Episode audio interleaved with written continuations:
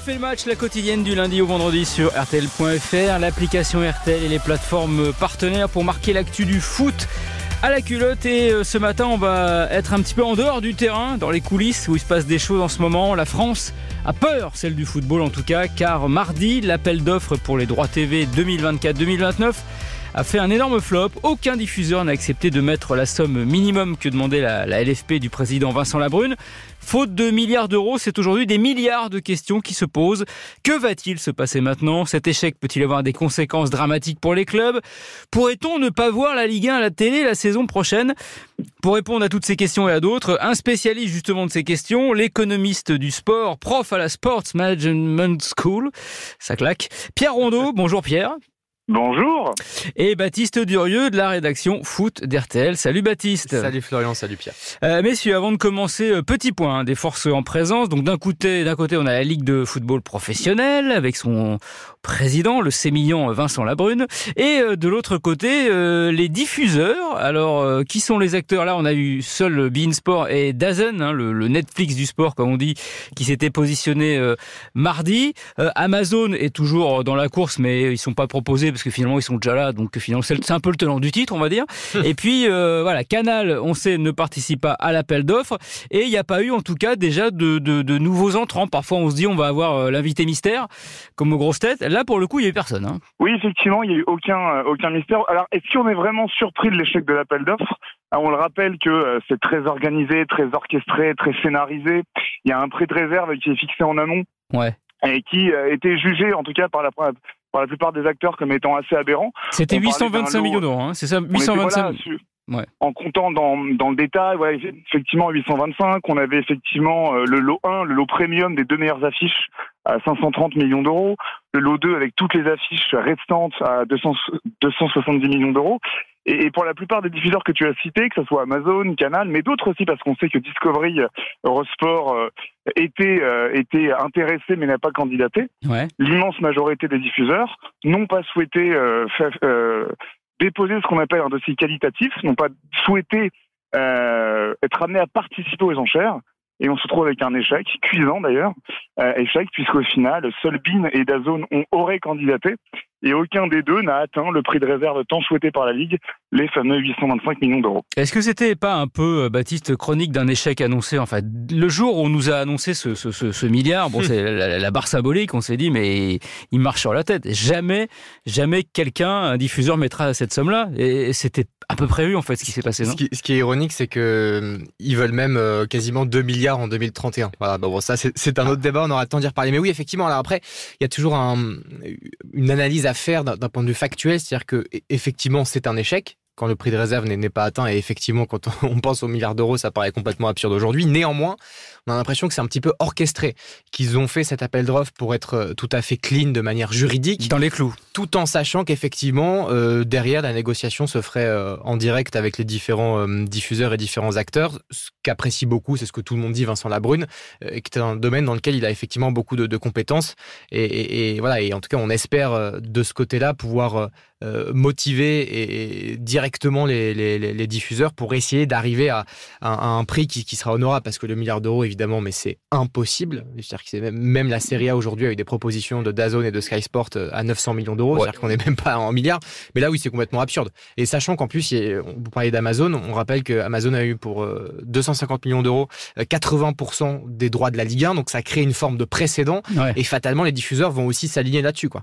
Euh, Pierre, est-ce que limite la, la LFP n'espérait pas ça pour pouvoir effectivement négocier de, de gré à gré. C'est quoi l'avantage éventuel pour la Ligue de négocier de gré à gré? C'est-à-dire, en gros, on va voir chacun dans son petit coin et on fait sa tambouille, hein, c'est ça? Ouais, ce qui est sûr, c'est que dans gré à gré, hein, c'est la loi, hein, ça, ça a été rappelé depuis 2003 maintenant, il y a une obligation à ce que pour tous les droits TV du sport professionnel, au rugby comme football, tout, tous les sports professionnels d'ailleurs, il y a une obligation à ce que d'abord il y a un, une mise en vente via des appels d'offres, ouais. avec des lots séquencés, avec un prix de réserve, un prix, un prix plancher, une obligation de candidature qualitative, très orchestrée, très organisée, très, très rigide en fait finalement, où on savait voilà que ça durait toute la nuit.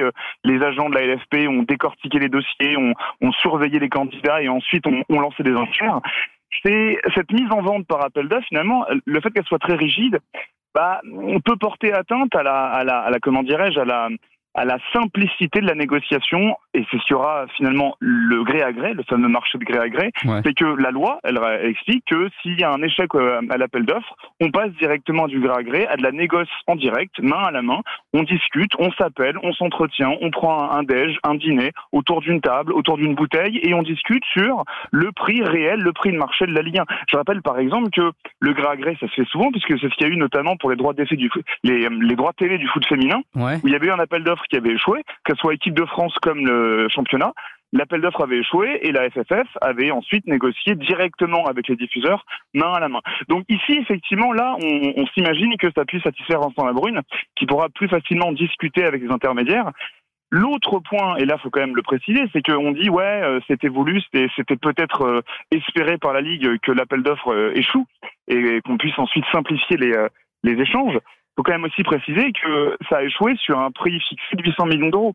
Donc en, en, tant qu'information tarifaire, ce que ça donne l'échec de l'appel d'offres, c'est que la Ligue 1 ne vaut pas 800 millions d'euros. Oui, bah oui. Si elle valait vraiment 800 millions d'euros, on aurait eu des candidats, on aurait eu des propositions, on aurait eu une enchère et on aurait eu une vente à 800 millions.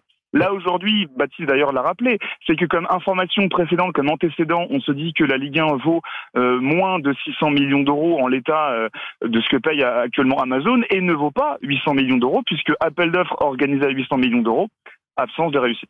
Ouais. Euh, c'est quoi la marge de manœuvre aujourd'hui de, de, la Ligue? On a l'impression qu'elle est en, en, position quand même d'ultra faiblesse. disons que si on était à une table de poker, elle aurait une paire de 7 et, et encore. Non mais bah, c'est exactement ça. Je, je t'en prie Pierre. Bah en fait, il faut aussi rappeler, il y a un élément qui, qui est même pas anodin, c'est que euh, on est maintenant depuis depuis 2022 euh, en partenariat avec un fonds d'investissement, CBC Partner, qui s'est approprié 13% des parts de la Ligue 1 française, qui à ce titre-là s'octroie 13% des résultats financiers.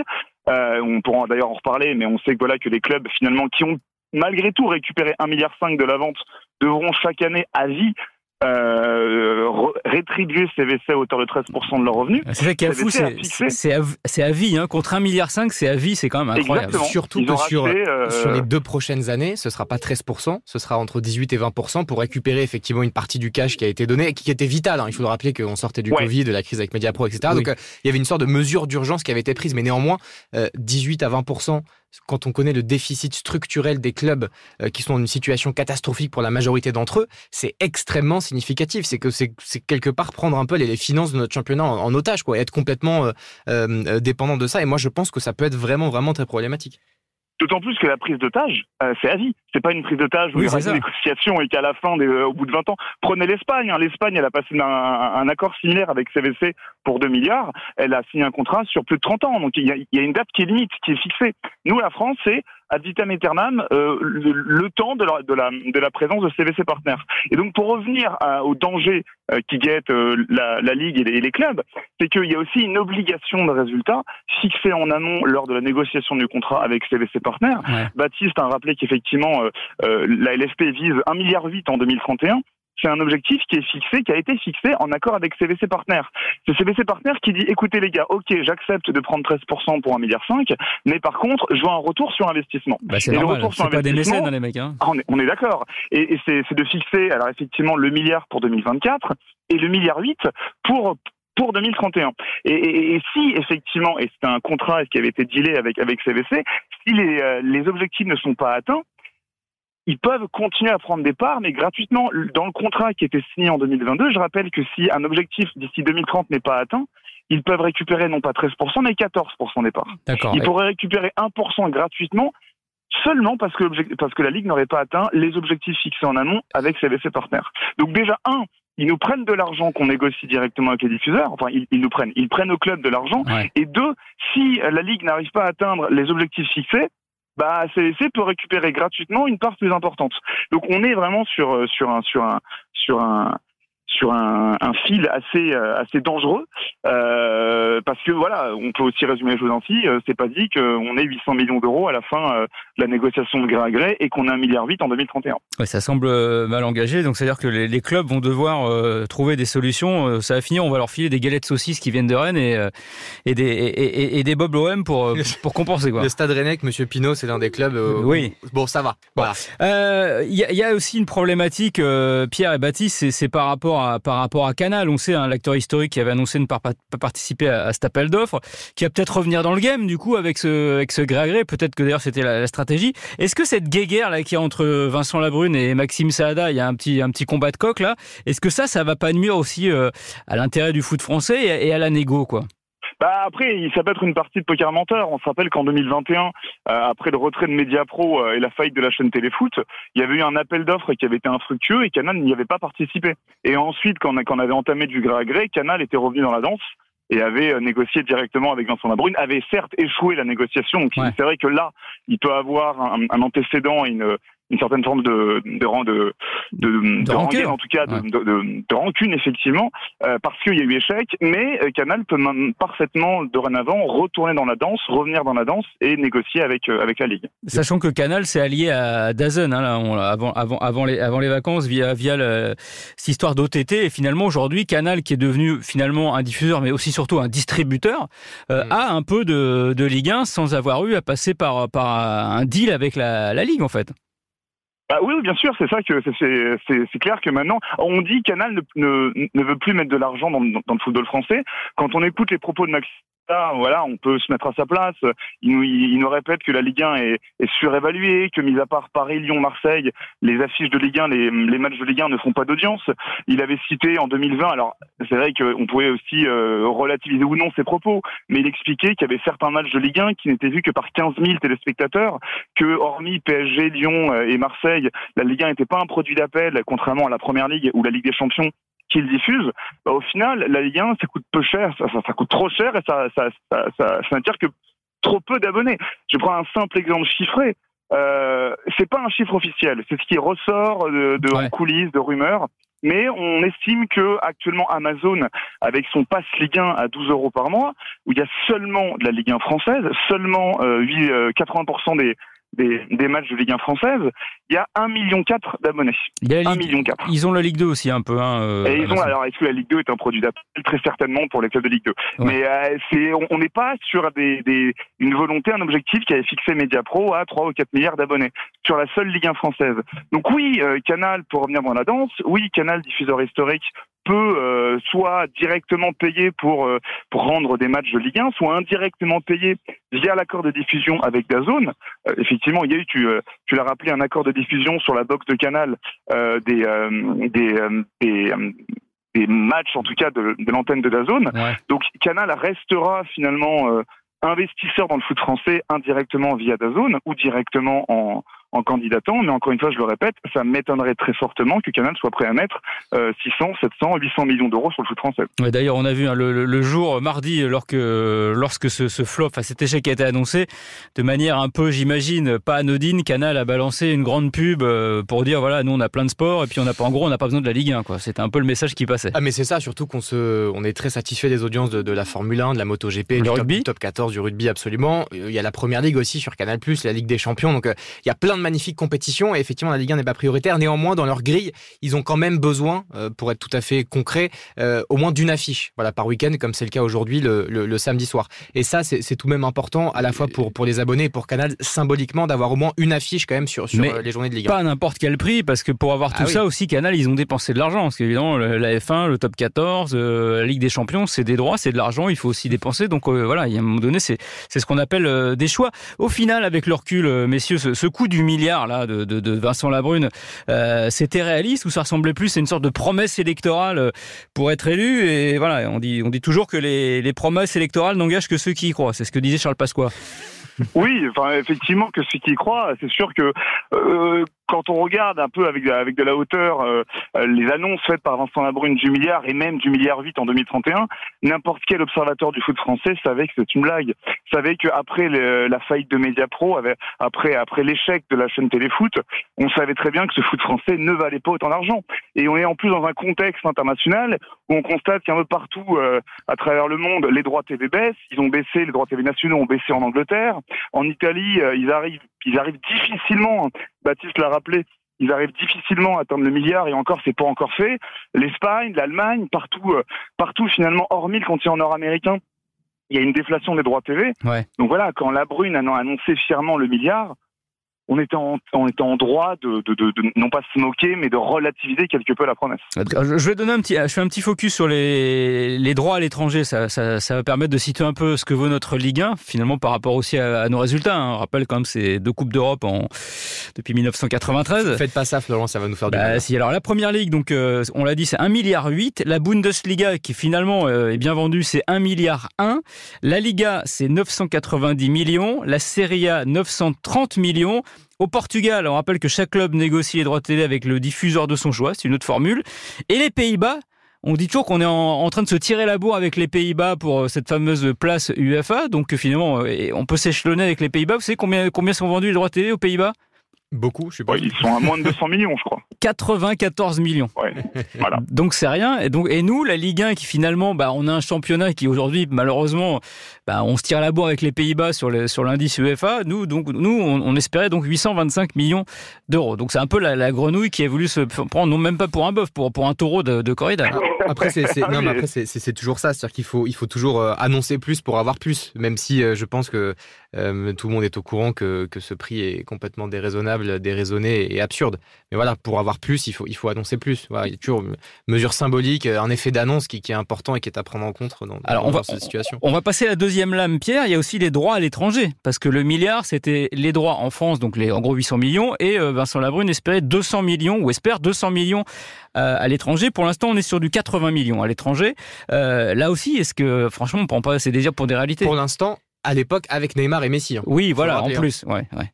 Ouais, il faut rappeler que le contrat aussi de, tu l'as dit, 80 milliards euh, par an à l'étranger, c'est un contrat. Millions, millions. 80 milliards, ils aimeraient bien. 80 millions. 80 millions. 80 millions, tu l'as, tu l'as, tu, l'as rappelé, c'est un contrat qui courait entre 2016 et 2024, qui avait été négocié de façon assez particulière. On avait cédé pour, pour 80 millions d'euros euh, les droits internationaux à Beansport et c'est Beansport qui était en sous-licence chargé de les revendre. Et s'il y avait des bénéfices générés par l'entité Beansport auprès de chaînes étrangères, euh, Beansport euh, reversait 50% des bénéfices réalisés. Donc en fait, en gros, la, la Ligue avait, avait externalisé la vente et la cession des droits internationaux en les confiant pleinement et intégralement à, à Beansport. Ce qui a changé, ce qui va changer en 2024, à travers la création de l'entité commerciale, c'est que dorénavant, la Ligue pourra, comme le fait la Première Ligue, la Ligue 1, la LFP pourra négocier directement avec les diffuseurs étrangers pays par pays ou zone géographique par zone géographique pour vendre les droits.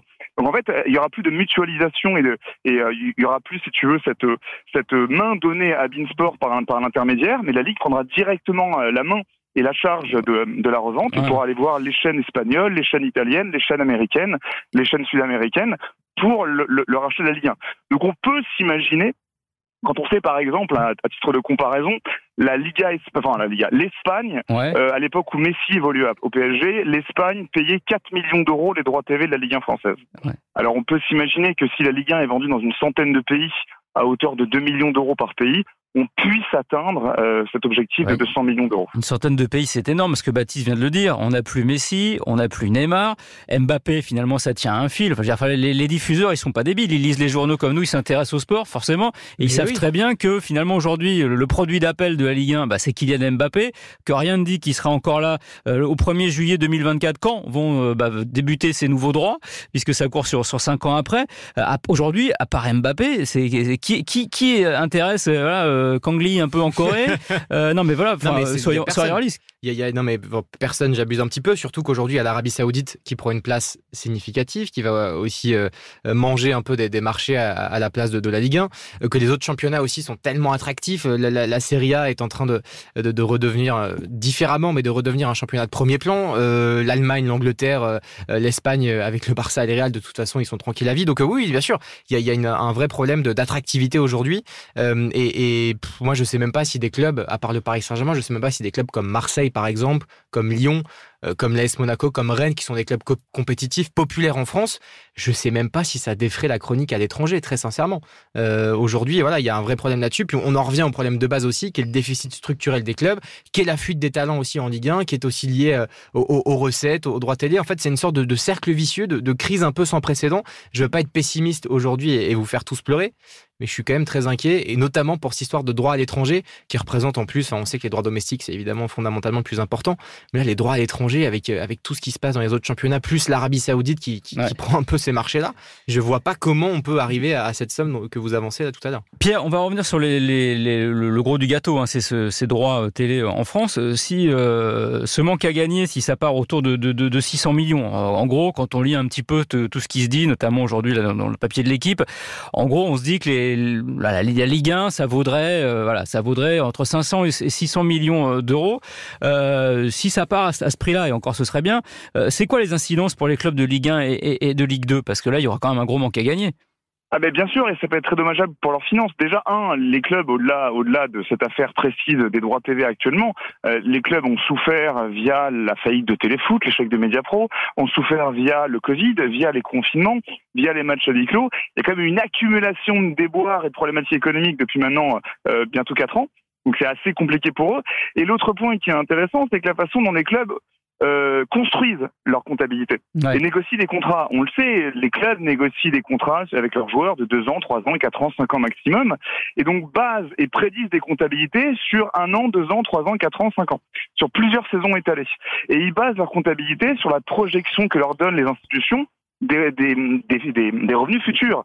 Euh, si euh, la Ligue leur annonce et leur affiche, et c'est présenté, en plus avec un partenaire, CVC Partenaire, mm. si la Ligue affiche que l'objectif est d'atteindre le milliard d'ici 2024 et le milliard 8 d'ici 2031, les clubs, dans leur fonctionnement et dans leur, dans leur mode de raisonnement, bah, font, vont faire ce qu'on appelle des plans sur la comète, vont imaginer que leur comptabilité va être assurée grâce à l'apport futur de ces droits TV et, de ces recettes financières, et donc vont se permettre bah, d'une année être dans le rouge, vont se permettre de signer un joueur sur deux ans, trois ans, quatre ans, cinq ans, peut-être surpayé, parce qu'ils s'imaginent que d'ici quelques saisons, on aura cette manne financière.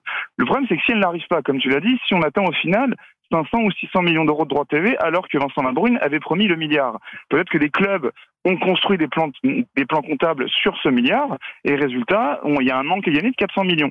Donc, sur toute leur trajectoire financière et comptable, il y a un risque. Et le risque, c'est que derrière, alors je ne parle pas de faillite, parce qu'il y aura toujours un moyen de pouvoir euh, solabiliser les comptes, mais on peut s'attendre à ce que, alors peut-être l'État aussi, mais euh, comme, comme l'a rappelé Baptiste par rapport à ce déficit structurel, c'est que si demain on espère vendre à l'étranger des, euh, des droits TV et des images du foot français, mais si on est incapable de conserver nos meilleurs éléments parce qu'on est obligé de vendre, parce qu'on n'est pas euh, capable de tenir des comptes dans le, dans, dans le vert, bah on va, bah finalement euh, faire ce qu'avait prédit Vincent Labrune, faire de la France le championnat slovène. Ouais qui est sans doute très sympa, mais qui n'est pas diffusé en France. Donc ça veut dire quand même qu'il n'est pas très intéressant. Euh, pour finir, euh, Pierre, on va pas faire flipper tout le monde, mais est-ce qu'il peut y avoir un risque de pas avoir de diffuseur pour la Ligue 1 la saison prochaine? Je rappelle, il y a jusqu'au 1er juillet 2024 euh, pour trouver un accord. Est-ce que c'est quelque chose qu'on peut envisager? Alors c'est euh, justement ce, ce scénario est, euh, avait été euh, euh, comment dirais-je envisagé. En tout cas, il y, y, a un règlement qui existe dans, dans ce cas de figure, et c'est parce qu'on s'étonnait effectivement qu'à l'époque de Mediapro, il ne, ne, pas y avoir de diffuseurs comme Canal ne voulait pas récupérer mmh. au moment de la, chute de téléfoot, ne voulait pas récupérer les, les droits de diffusion et Mediapro refusait de payer. Donc s'imaginer qu'il puisse y avoir écran noir.